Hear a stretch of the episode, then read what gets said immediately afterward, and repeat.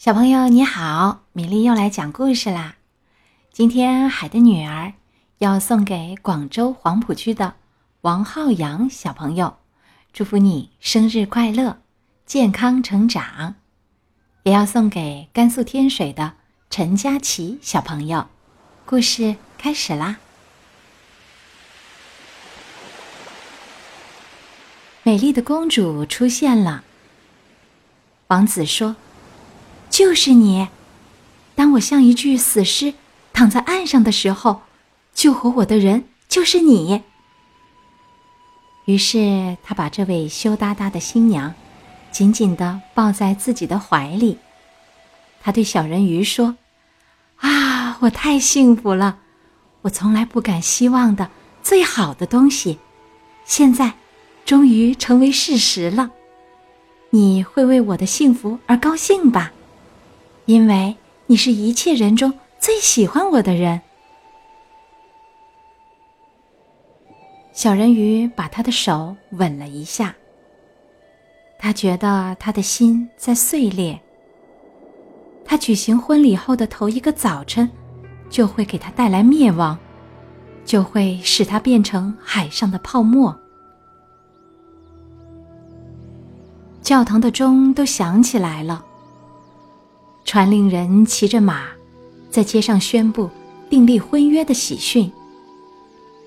每一个祭台上，芬芳的油脂在贵重的油灯里燃烧。祭司们荡着香炉，新郎和新娘互相挽着手，来接受主教的祝福。小人鱼这时穿着丝绸，戴着金饰。拖着新娘的披纱，可是他的耳朵听不见这欢乐的音乐，他的眼睛看不见这神圣的仪式。他想起了他要灭亡的早晨，和他在这世界上已经失去了的一切东西。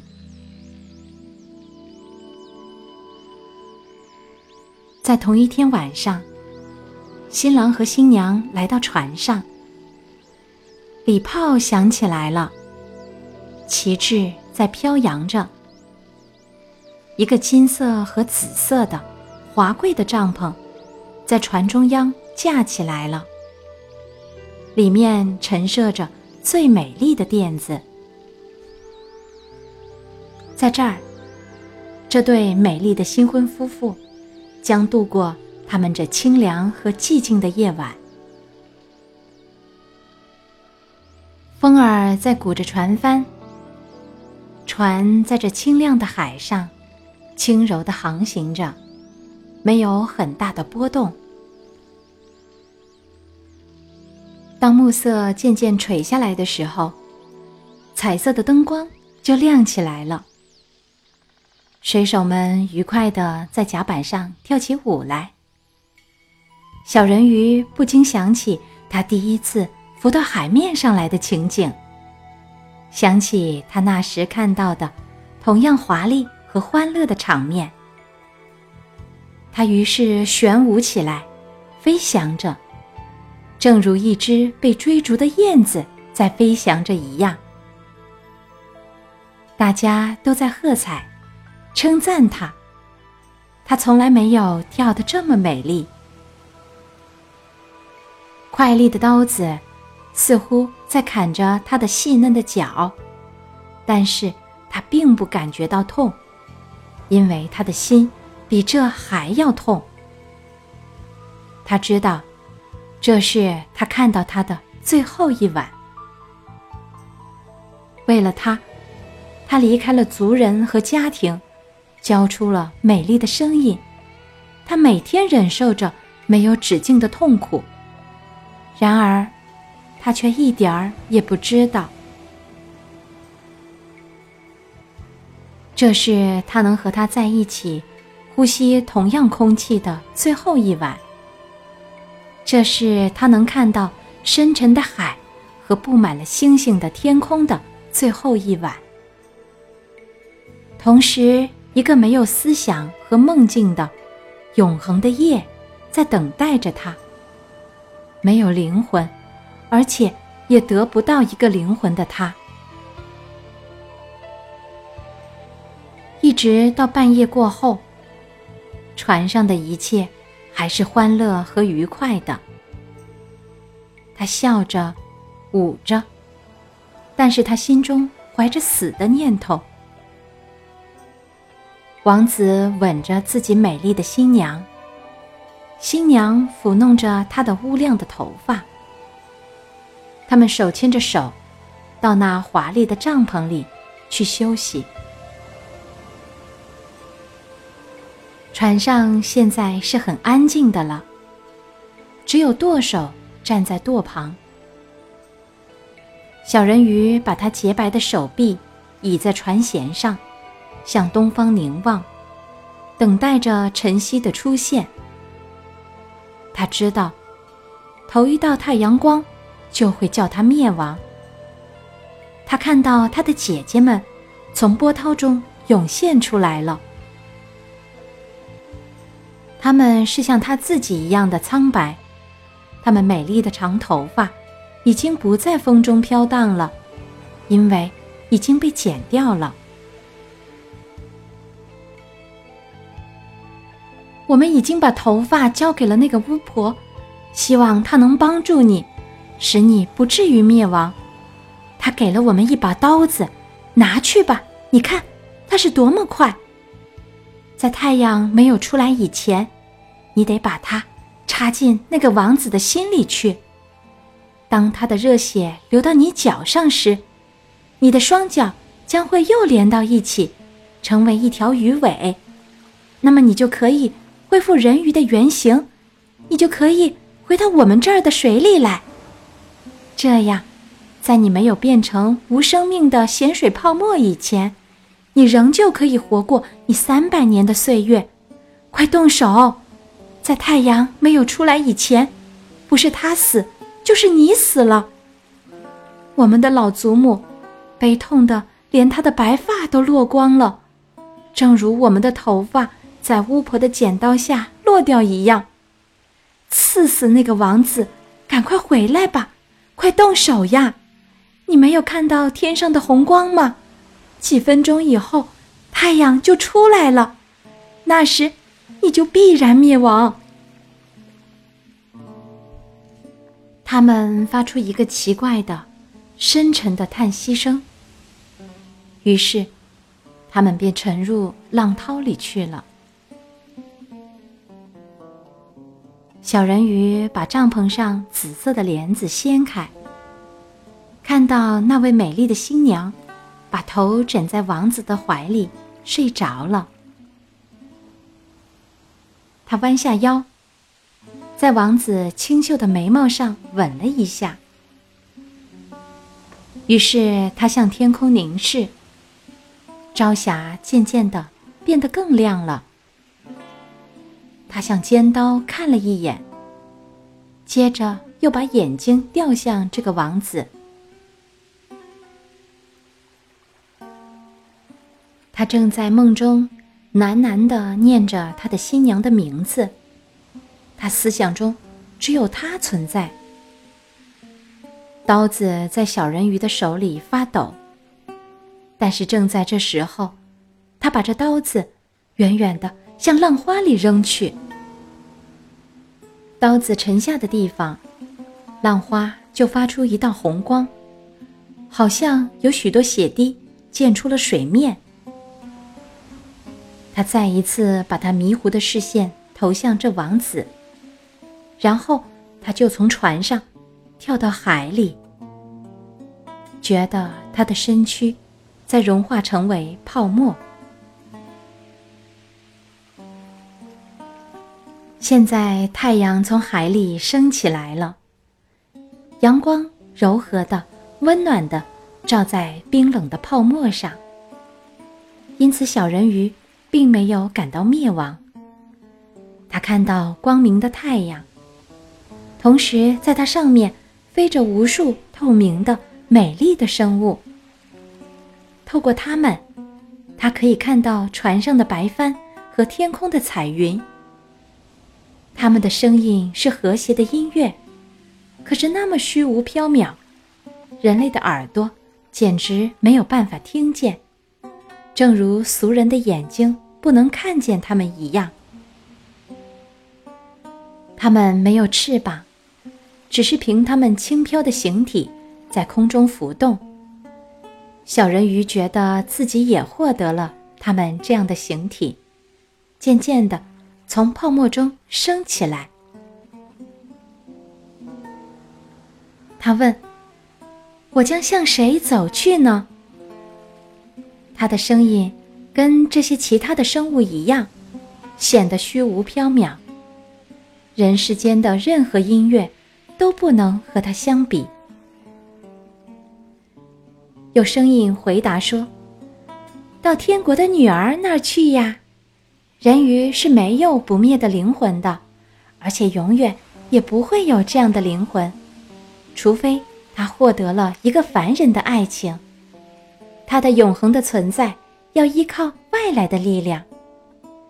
天空的女儿也没有永恒的灵魂，不过，他们可以通过善良的行为而创造出一个灵魂。我们飞向炎热的国度里去，那儿散布着病疫的空气，在伤害着人民。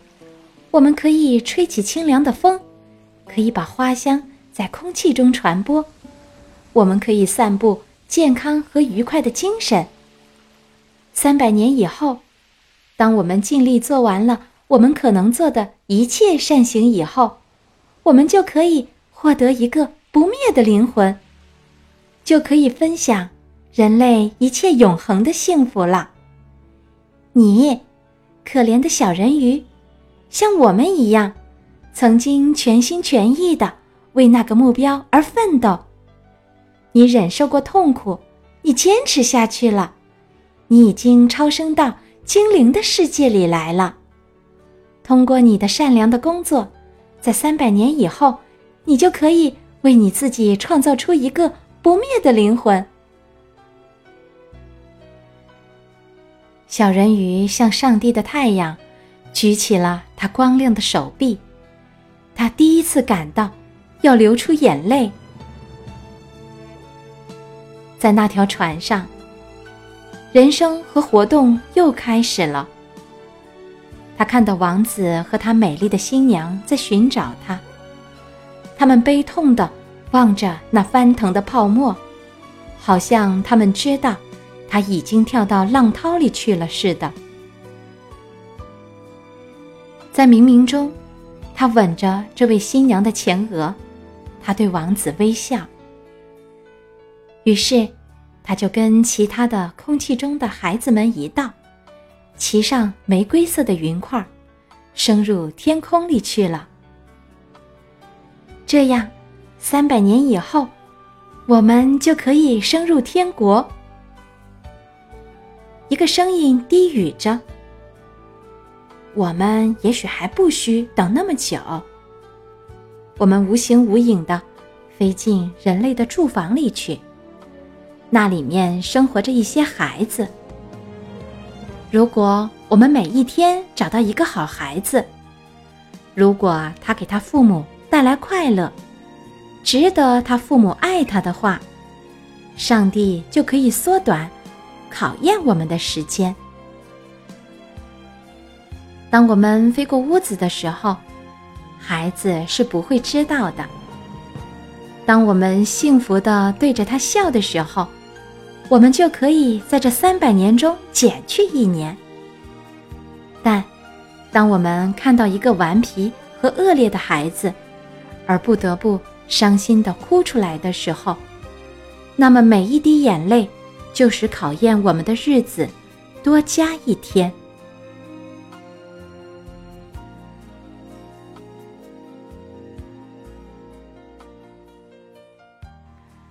海的女儿这个故事到这里就全部讲完了。在最后，和小朋友们分享一下叶君健先生在文章的最后做的批注。这篇童话虽然是和《皇帝的新装》在同一年写成，不过最后是在德国完成的，发表在哥本哈根一八三七年出版的《讲给孩子们听的故事》里。文中歌颂一位意志坚强、有抱负、有理想、不怕打击和挫折、善良而美丽的女子。